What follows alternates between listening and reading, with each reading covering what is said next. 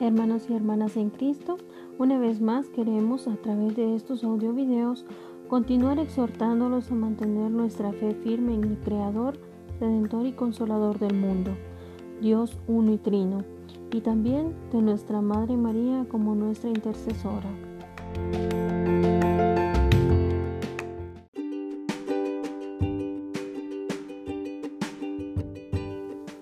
En esta ocasión compartimos la reflexión de Dios y su nueva forma de hablarnos en tiempo de crisis.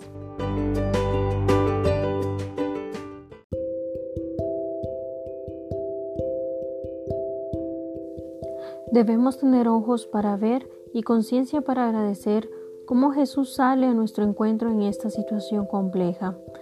Es triste lo que está pasando mundialmente, pero muestras de lo divino podemos apreciarlo, por ejemplo, a través de la gente que nos cuida en el área de salud. En el espacio eclesial son los religiosos, religiosas y laicos que están dando su vida y cuidando a los más necesitados. No obstante, Dios está en todas estas realidades y creo que como nunca se nos abrieron los ojos para ver cómo Él nos visita mediante personas y contextos que no nos esperábamos.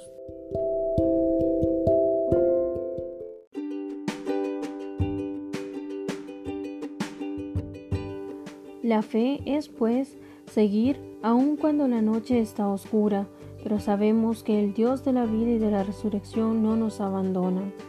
Así que no cesemos de la oración por la humanidad.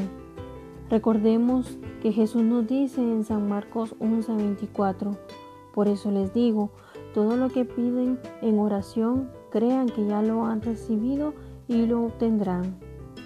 Bendiciones a todos hermanos y un abrazo fraterno. Hasta otra ocasión.